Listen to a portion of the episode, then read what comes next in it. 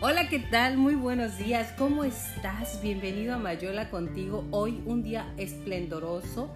Aquí está un poco nublado, que a mí me fascina. Los hijos del desierto disfrutamos de los días nublados. Bueno, hoy es 12 de octubre, se celebran se conmemoran muchas uh, fechas, muchas, muchas actividades y específicamente para aquellas personas que somos de Chihuahua, sabemos que el aniversario de la ciudad de Chihuahua es el día de hoy. En otros tiempos, bueno, era que llegaba el mariachi Vargas de Tecalitlán allá al foro del Palomar, eh, estaba celebrando las mañanitas. Hoy, por lo que estamos viviendo, por lo que estamos pasando, que tú y yo sabemos, pero de memoria, pues yo creo que va a haber nada más algún evento cerrado, pero siempre con su sana distancia y los cubrebocas. Pero en fin, también es el descubrimiento de América por Cristóbal Colón, que acaban de quitar o retirar la estatua que estaba allí en Paseo de la Reforma, en la glorieta de Colón, pues ya no está. ¿Por qué? Pues porque 500 años atrás no se olvidan, pero eso es cuestionable.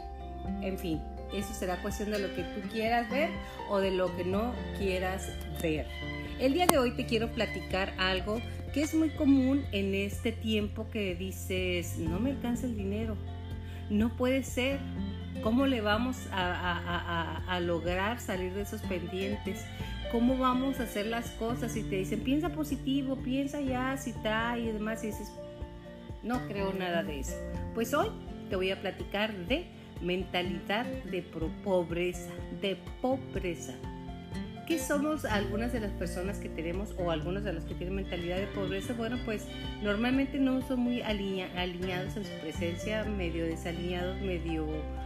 Me da igual si me arreglo o no.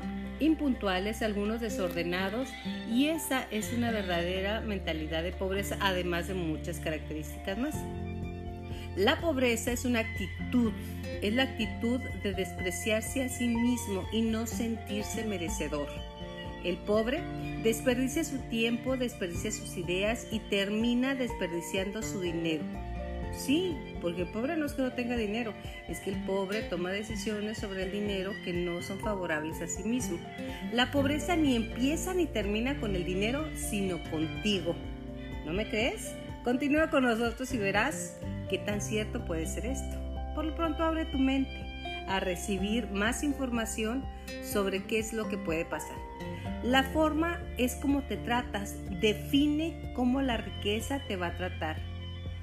Una vez una mujer me dijo, como está la habitación en la que duermes, así suele estar tu vida. Ups, eso está pesado. Como está tu ropero, así suele estar tu vida. Como está tu cama, así suele estar tu vida. Hace poco escuché que alguien dijo con acierto que las cosas se parecen a sus dueños. Uh, uh, uh. ¿Cómo andamos? ¿Cómo te sientes? Ahorita seguramente en tu mente ya estás haciendo un recuento de cómo está tu casa, cómo están tus closets, cómo están tus cajones y cómo está tu coche.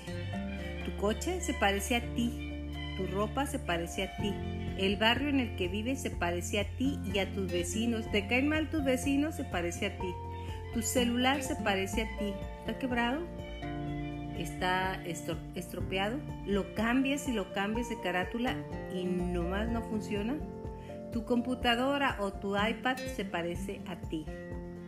No hablo de un parecido físico, obviamente, sino del intangible, de lo intangible. Una persona limpia tiene casas limpias, una persona ordenada tiene cosas ordenadas. Creo que la persona que quiere hacer mejores, mejoras y consistentes en su vida empieza paso a pasito de más a menos, corrigiendo pequeñas actitudes y además pequeñas acciones. Es muy difícil que quieras hacer un cambio de la noche a la mañana. Es tomar conciencia e ir implementando poco a poco pasos. Hace años fui a entrevistar a una empresaria ya, ya bastante mayor.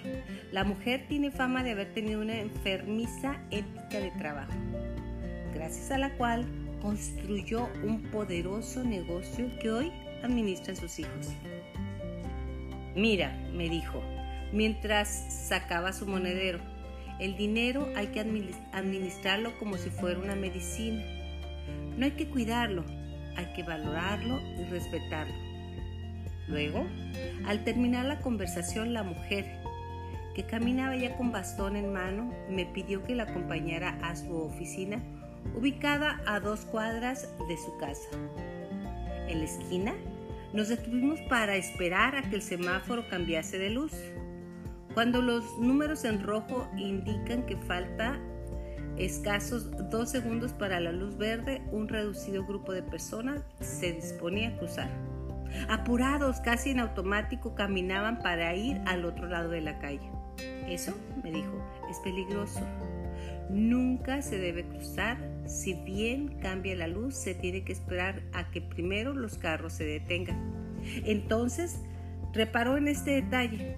La señora no confiaba en la luz verde, apenas la ve como una referencia. Ella espera a que los carros se detengan.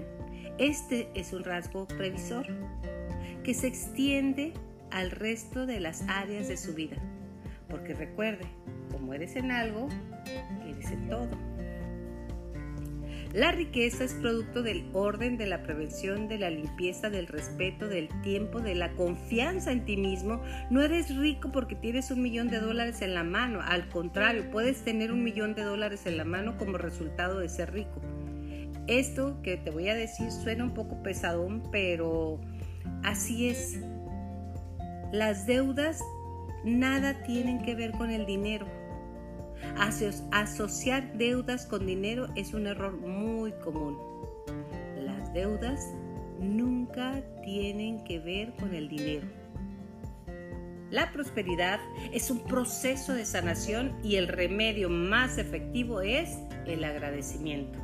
¿Sabías tú que entre más agradezcas por las mañanas o por las tardes o por las noches o cuando te acuerdes, entre más agradezcas, más motivos para agradecer aparecerán en tu vida.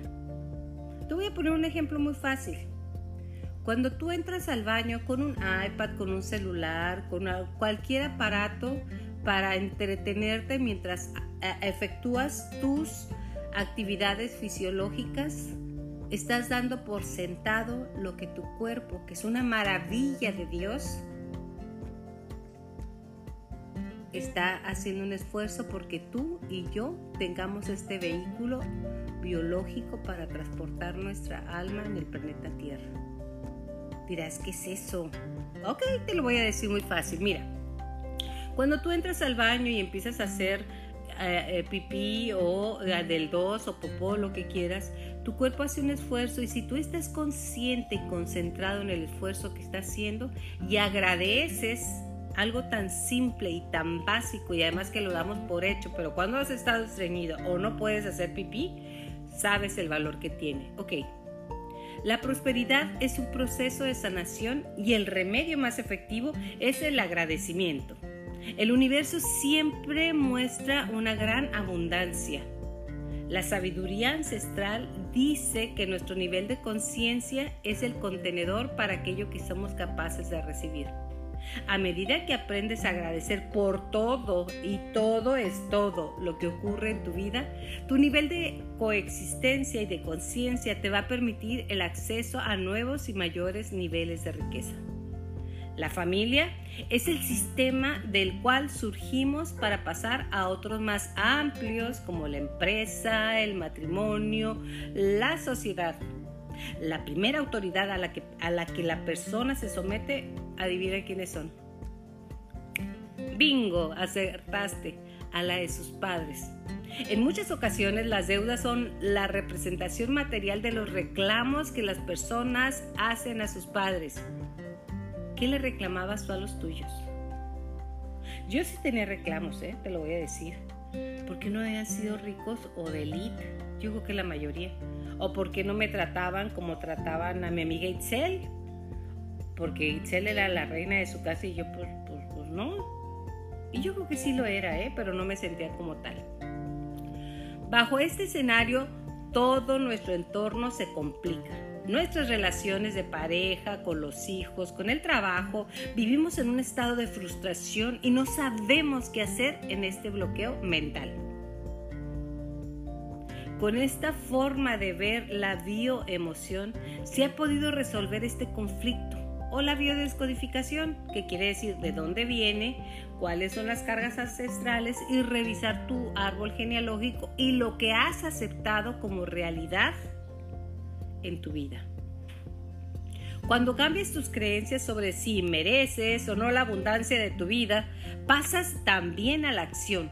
Este gesto es también parte de su cambio personal, porque cambias tu relación, tu percepción con la energía del dinero. Te pones a ver que el dinero, mira, vamos a pensar en un billete de 500 pesos o de 100 dólares, como tú quieras.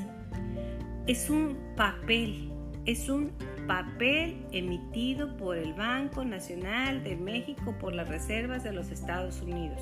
Son los que le dan valor, pero al final de cuentas no deja de ser nada más que un papel que le pones energía y valor. Por eso es importante que si no cambias la percepción por la que trabajas o hagas, no te irá bien y la energía del dinero se te escapará de las manos. Desde la conciencia infantil cree que si le va bien, se queda sin argumentos para quejarse. Eso del club de la quejadera, wow, es algo que tenemos insertado en la mente tremendamente. Inconscientemente piensa que si logras pagar el dinero que debes, pierde la atadura psicológica que te mantiene unido a tus padres. Las deudas simbolizan el amor y cuidado que te estás dando sin cesar con el mensaje de yo debo dinero, pero a mí me deben amor. ¡Wow! ¿Escuchaste? Yo debo dinero, pero a mí me deben amor. Hay una relación. Las deudas financieras son la consecuencia de tus pensamientos de condena y rencor hacia la gente con la que estás implicado o relacionado, aquellos que sienten que te deben algo. Mi mamá no me amó lo suficiente como a mi hermana Tere. Mi papá siempre me trataba diferente a como trataba a otros de mis hermanos porque yo me parezco mucho a mi mamá. Cada cosa de estas es una vinculación que te va marcando de cómo tratas el dinero. El pensamiento de deuda involucra pensamientos de carencia. Has, visto, has conocido personas que tienen infinidad de dinero, pero viven en la pobreza por temor a la pobreza. Que esa es la avaricia, que lo hablamos en el programa anterior sobre los siete pecados capitales. Siempre van juntos el pensamiento de carencia y la deuda. Este pensamiento solo puede ser disuelto por la relación con aquellos de los que te separaste. Que parece que si no le hablo a mi hermano no pasa nada. Parece que si dejo de ver a mis papás no pasa nada. Parece que si rechazo a mi hermano porque es un necio y un borracho y un todo, no pasa nada. Pues sí, sí, sí pasa algo, ¿eh? Además, se requiere amor para cancelar las deudas. El dinero no logra eso. El amor hacia ti y hacia los seres que han sido tus grandes maestros, aunque usted no lo crea. El cineasta y escritor, y a mí me encanta, Alejandro Jodorowsky, en algunas cosas, ¿eh? no, no tanto, pero bueno, me quedo con las que sí me gustan. ¿Qué es aquello que me gusta? Es aquello que vibra conmigo y que me permite ver partes de mí. Comenta que las deudas pueden ser sexuales, emocionales o intelectuales, no solo económicas. La economía es el reflejo de las deudas que yo traigo dentro.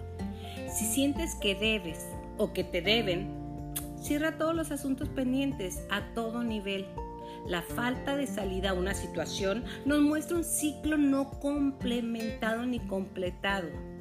Si no te perdonas a ti por tus deudas y no perdonas a los demás por lo que crees que te deben, entonces estás en graves problemas. Eres la única persona capaz de transformar tu propio destino. Definitivamente. Mire, la vida hay que producirla. Hay que ponerle dirección, escenografía, personajes que quieren que estés en tu vida. Personajes que puede ser la buena, la chismosa, la... ¿Qué obra de teatro quieres? Eso es producir tu vida. Tú eres el escritor de tu historia. Entonces, ¿qué es lo que puedes decir? Si en determinado momento no has logrado perdonarte por aquella relación que tuviste nefasta y que además piensas que lo vas a llevar, que te deben, y que me refiero no solo al dinero, que te deben atención, que te deben una buena despedida, que te deben todo lo que tú crees que te deben, entonces ahí está una oportunidad de transformación de conciencia que te permita relacionarse con tus finanzas de un modo diferente y sano. Eres la única persona que puede lograr esto. Hay un plan divino para ti, definitivamente yo creo en Dios y creo en los planes divinos, definitivamente. Pero con frecuencia solemos tener sentimientos de que alguien te debe algo, te impide comprender la voluntad del Creador, impidiéndote implementar el nivel de abundancia que deseas. Las deudas continuarán hasta que te liberes de los pensamientos que te hacen creer que otros te deben a ti. Atención, tiempo, dinero, sexo, sexo todo. No, nadie te lo debe. Tú puedes proveerlo. Las molestias que sufres cuando tienes carencia se pueden traducir como rencor.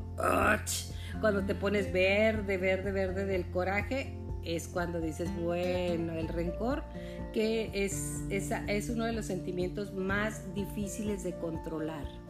La tristeza por sentir que no tienes a alguien o a algo, porque eres porque tú no eres lo suficientemente valioso, porque eres inmerecedor la rabia por no poner límites a los demás hasta dónde deben llegar en tu vida.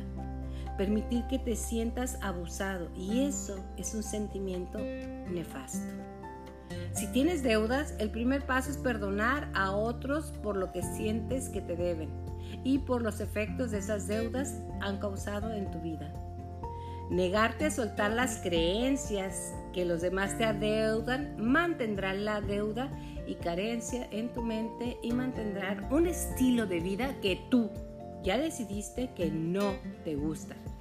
Seguirán manteniéndote en la posición de víctima y créeme que la de víctima es una posición sumamente cómoda, sumamente atractiva, porque entonces eres el pobrecito de todos los demás.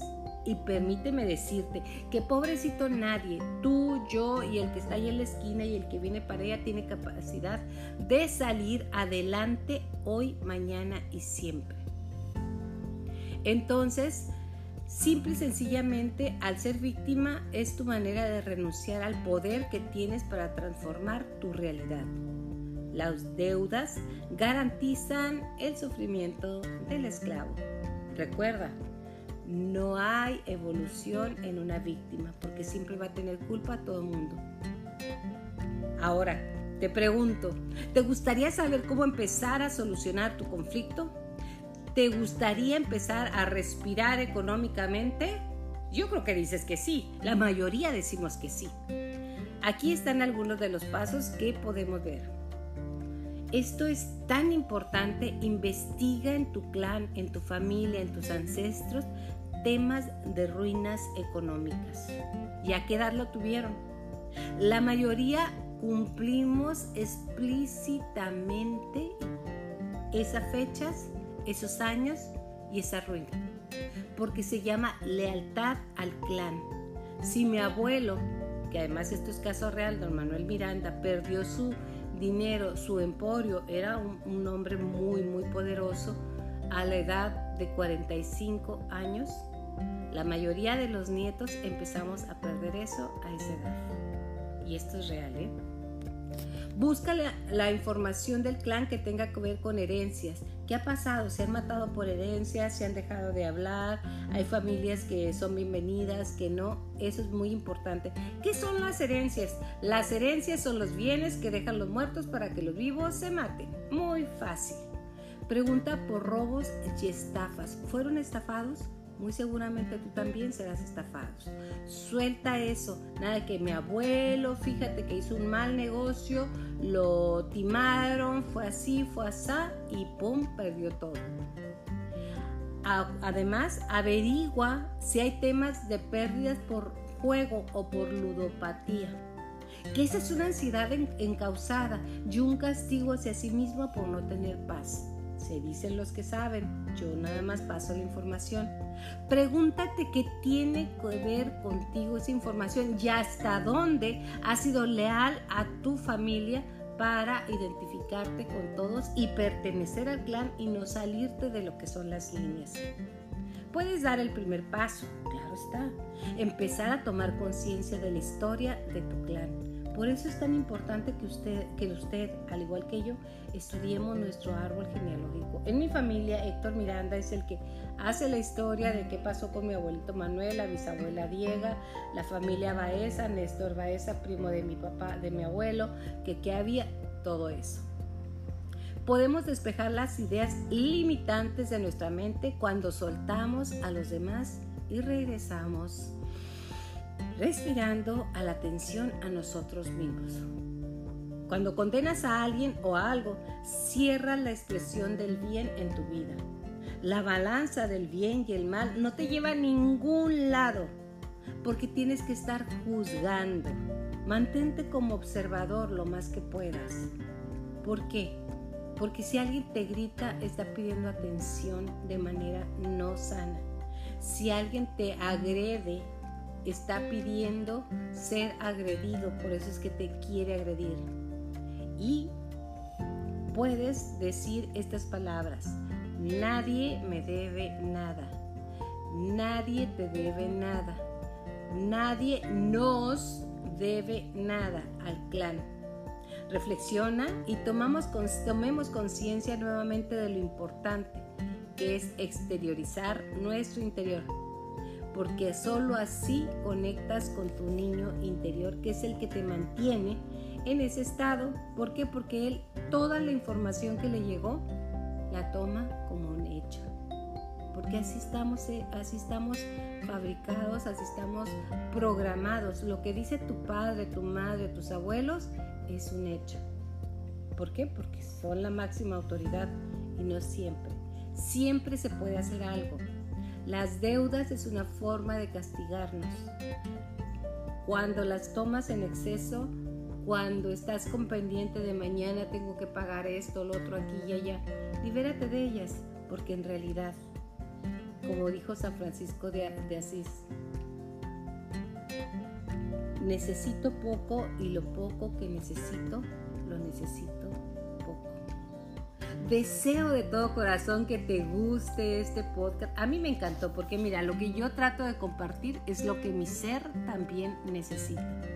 Me encanta estar en contacto contigo, ya sabes, mayola.gmail.com. Ahí podemos estar en contacto y gracias por suscribirse. Cada vez, cada vez somos más en esta, en esta vamos a ir empresa en esta etapa que es estar compartiendo por medio del podcast. ¡Qué maravilla! Antes esto era imposible. Teníamos que tener unas tornamesas, teníamos que tener un equipo, teníamos que estar... Y ahora no, es tan fácil estar en contacto contigo, tan fácil como una suscripción. Suscríbete con nosotros. Hasta la próxima.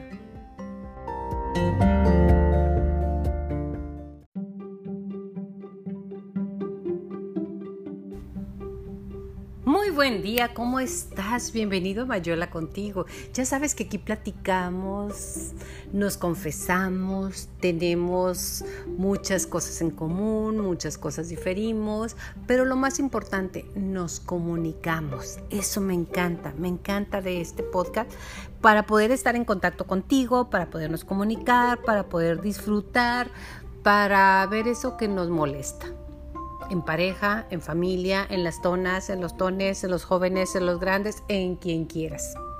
¿Te ha pasado y creo que es uno de los problemas más serios que tienen las parejas en este momento? Adivina cuál. Sí, ese. Que tu pareja nomás no deja el celular ni a sol ni a sombra.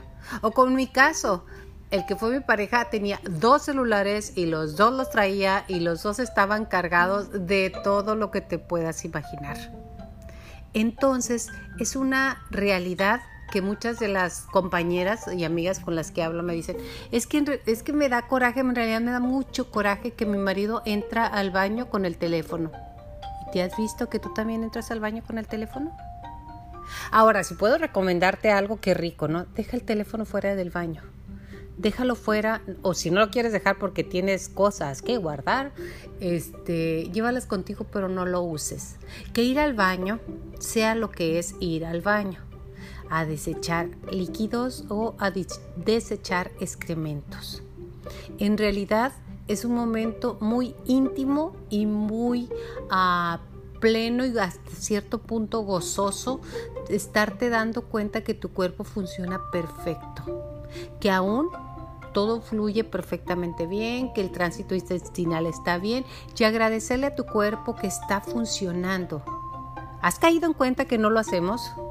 Queremos distraernos con una lectura, queremos distraernos con alguna, pues con el celular, en pocas palabras, o simplemente algún libro para el baño. El baño es ir a estar en contacto con tu cuerpo, agradecer y lo más importante, sacar todo aquello emocional, físico y, espiritual que ya no te sirva. Pero de verdad, tú dices de repente, dices, es que me decía mi vida, pero yo creo que tenía más de siete vidas porque le encontré en el celular muchas personas que le decía mi vida. Ándale, eso sí está raro. ¿Por qué decimos eso? ¿O por qué lo dicen? Pues porque no están seguros ni de su sexualidad ni de su capacidad de mantener a una mujer interesada. Necesitan varias por la superficie que estén cerca, pero no tan cerca, lejos, pero no tan lejos, mantener a la gente enganchada. Y yo creo que ahí no se vale. No se vale que hagamos eso con las personas que están del otro lado. Ahora, usos y costumbres, pues muchísimas, ¿verdad? Definitivamente muchos usos, muchas costumbres, mucha gente este, dice es la modernidad y aquellas que somos tonas dicen no, estás fuera. Pero aún dentro de la modernidad, yo creo que a tu pareja y a ti ¿Te gusta que te miren a los ojos? ¿Te gusta que cuando estemos eh, a la mesa o platicando, realmente pongamos atención? Y no digamos como yo digo, ¿verdad? Sí te estoy poniendo atención, pero tengo que contestar un mensaje. Eso, eso quiere decir que no te está poniendo atención ni estás entregando la atención. Entonces, la mayoría de las parejas se, basan en tres puntos. Uno es obviamente lo sexual, otro es el ágape, que es cuando estamos a gusto, eh, que nos abrazamos, que estamos compaginados, y la amistad. Mientras estos tres puntos de tu relación, de tu vida, estén sustentados, realmente no vas a tener problema porque sí, hay va y, vienes, va y vienes de la vida, esa es la palabra. Hay va y vienes de un ratito muy bien, otro ratito medio mal, pero casi siempre cuando están esos tres puntos que te acabo de nombrar, estamos bien. Pero el tema ahora es, tú realmente, ¿cómo, cómo le quitarías el celular a tu pareja si tuvieras el poder? ¿Castigándoselo? O escondiéndolo? ¿O cómo le harías?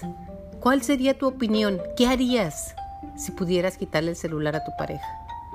Para que te ponga atención, obviamente, no para estar revisando. A mí cuando encontré eso de que eres mi vida, pero hay como siete vidas, fue porque lo dejó ahí enfrente y creo que te quería que yo me diera cuenta para que lo valorara, para que supiera que no estaba con cualquiera. Pero bueno, eso ya es otra cosa. Eso es algo personal, por eso nos estamos confesando.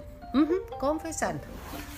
Pero me gustaría que tú también te confesaras del otro lado, ahí donde nos estás escuchando, y digas cómo te va con esto que se supone que es tan grave que ha causado, de acuerdo a los psicólogos y psicólogas que conozco y además estudios que se han llevado, más del 70% de las rupturas matrimoniales y lo más importante, de las rupturas de pareja. Cualquier persona puede ser.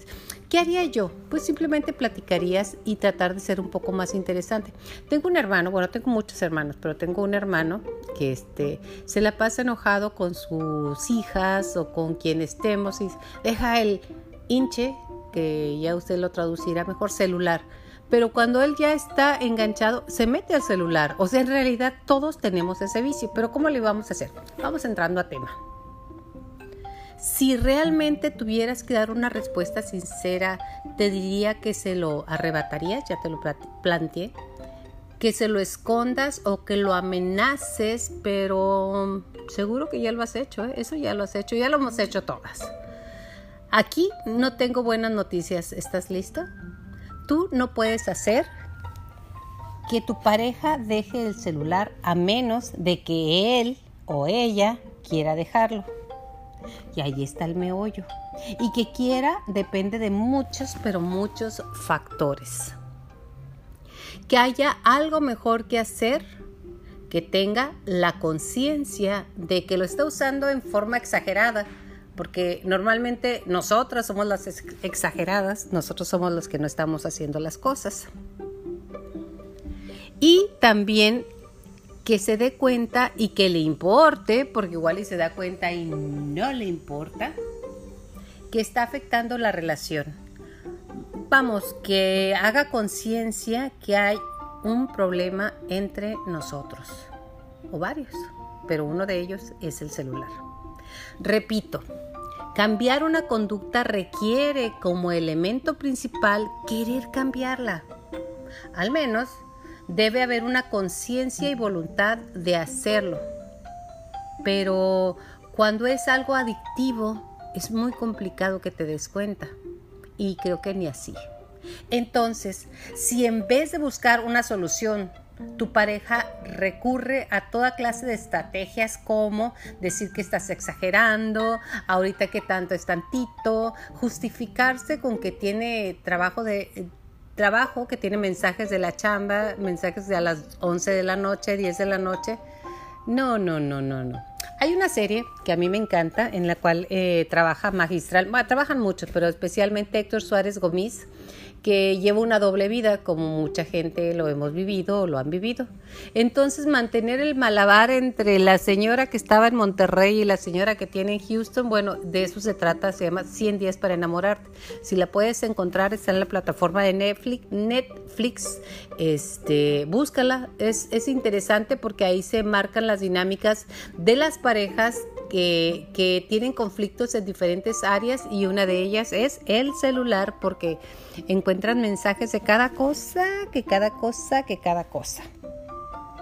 Entonces, en vez de, buscar una solución, se puede ver si la otra persona cae en cuenta, al igual que tú, ¿eh? o sea, aquí no nada más estamos hablando de la otra persona, que tienes un problema.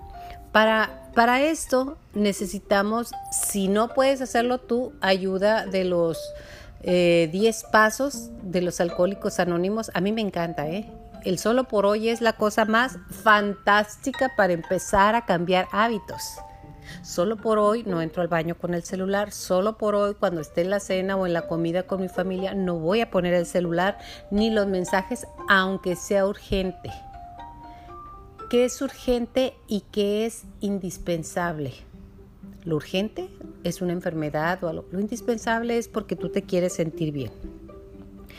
En una de estas te dice tu pareja, ese es tu problema, no el mío. Eso me lo decían cada rato, es tu problema.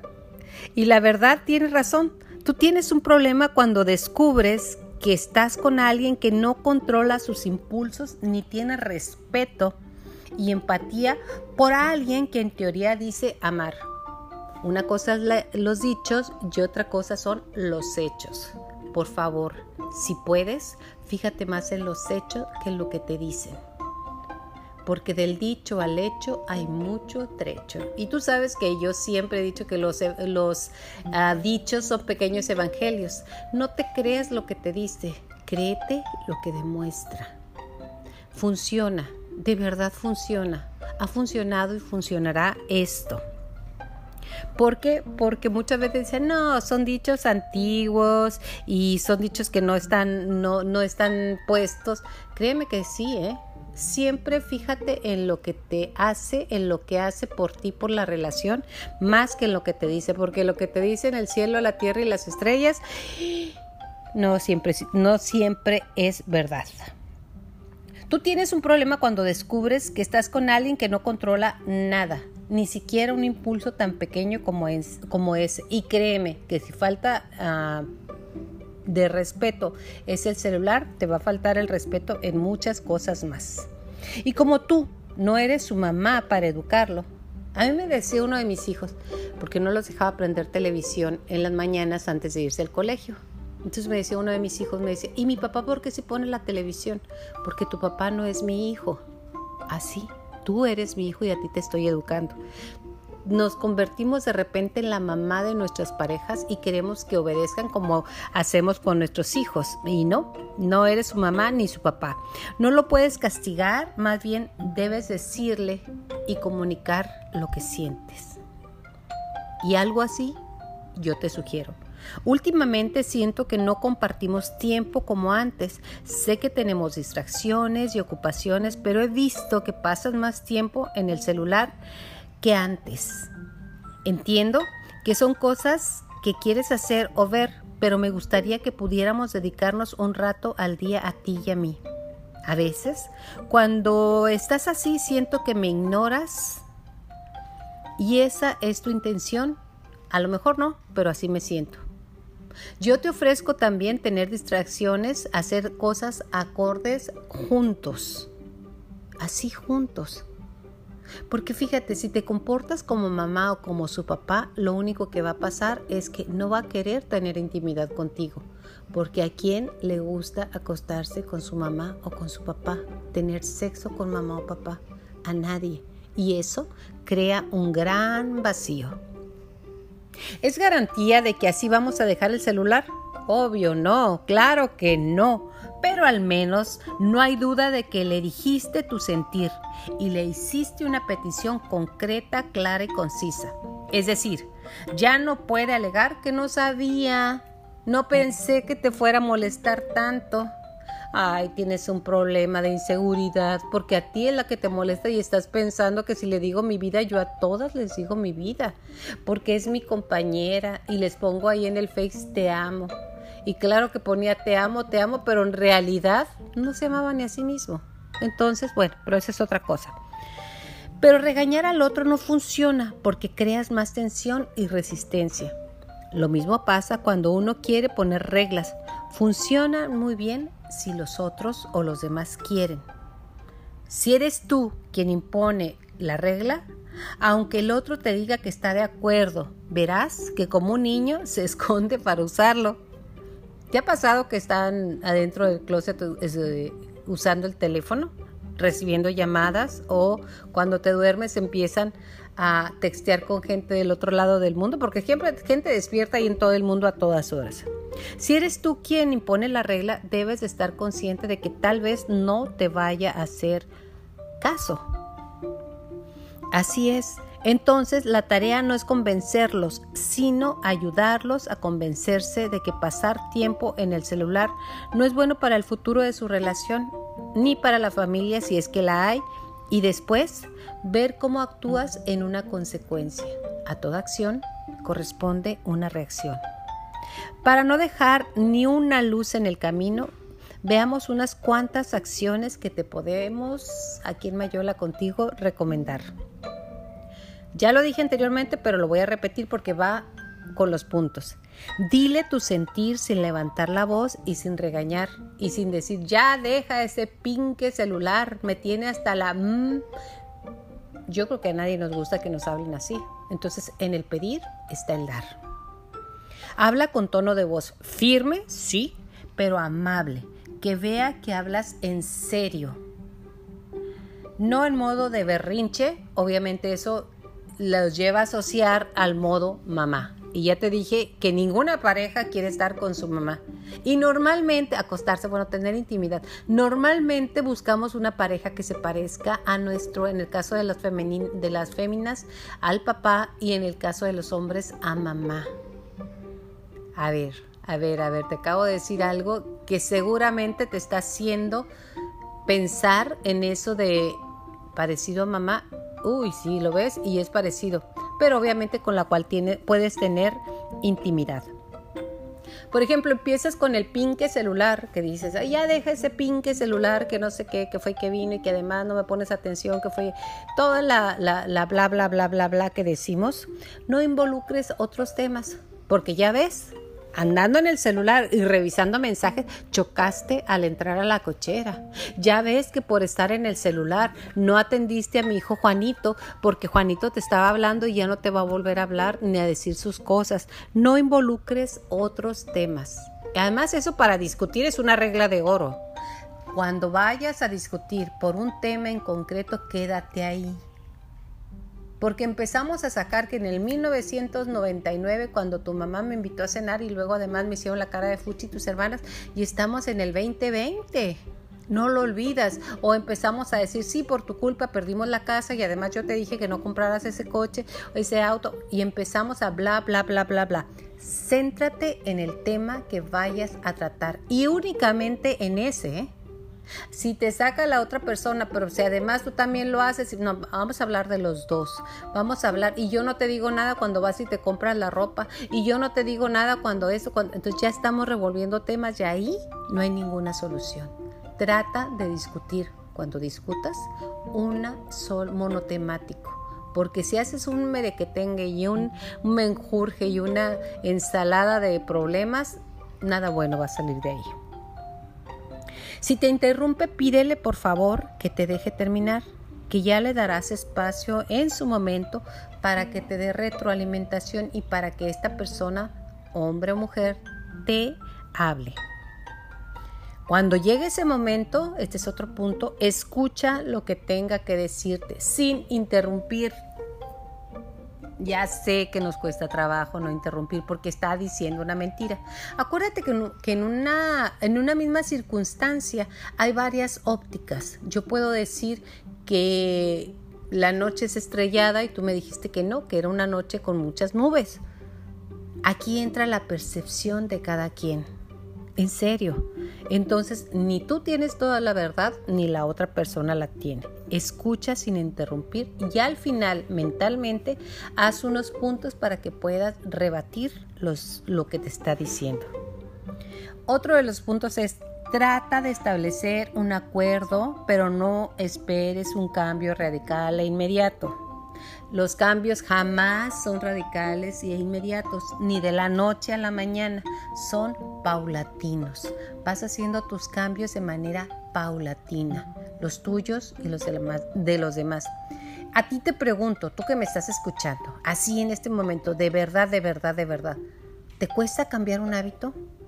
Como el hábito de que terminan de cenar y con tal de que no se tire la comida te la comes y luego andamos con unos problemas de sobrepeso. Ese es un hábito.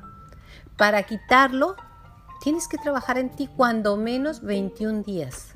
Y eso que tú decides cambiarlo, si es que lo decides, ¿eh? porque ahí sí ya entra el libre albedrío y cada quien decide lo que quiera. Entonces, da un tiempo razonable y paulatinamente irás viendo cambios. No va a haber cambios de la noche a la mañana en nada. Si tú quieres cambiar un hábito o una acciones o acciones, es complicado tienes, tienes varios eh, eh, elementos como querer, desear, ver los resultados, todo lo demás. ¿Qué te hace pensar que cambiar al otro va a ser fácil? Si me amara, cambiaría. No, el otro es lo que es y es lo que hay. Si no te gusta, pues mira, mejor búsquele y camínele por otro lado o simplemente ese punto, si lo puedes solventar y lo puedes pasar, sigues ahí, pero si es algo que te incomoda y que te estás envenenando eh, el alma todos los días, sal de ahí o simplemente pon atención a las cosas empáticas y buenas que tiene tu pareja. Porque todos tenemos cosas muy malas y cosas muy buenas. Simplemente si no hay cambio, si no hay nada, enfócate en otra cosa. Pero si nomás nos estamos enfocando en que, mira, ya está en el link de teléfono, mira, nada más, pasa esto, ya le dije, no me quiere, va, va, va, va, y empiezas a hacer una serie de venenos personales y te los tomas haciendo corajes, que la que se los está tomando eres tú, porque la otra persona sigue feliz.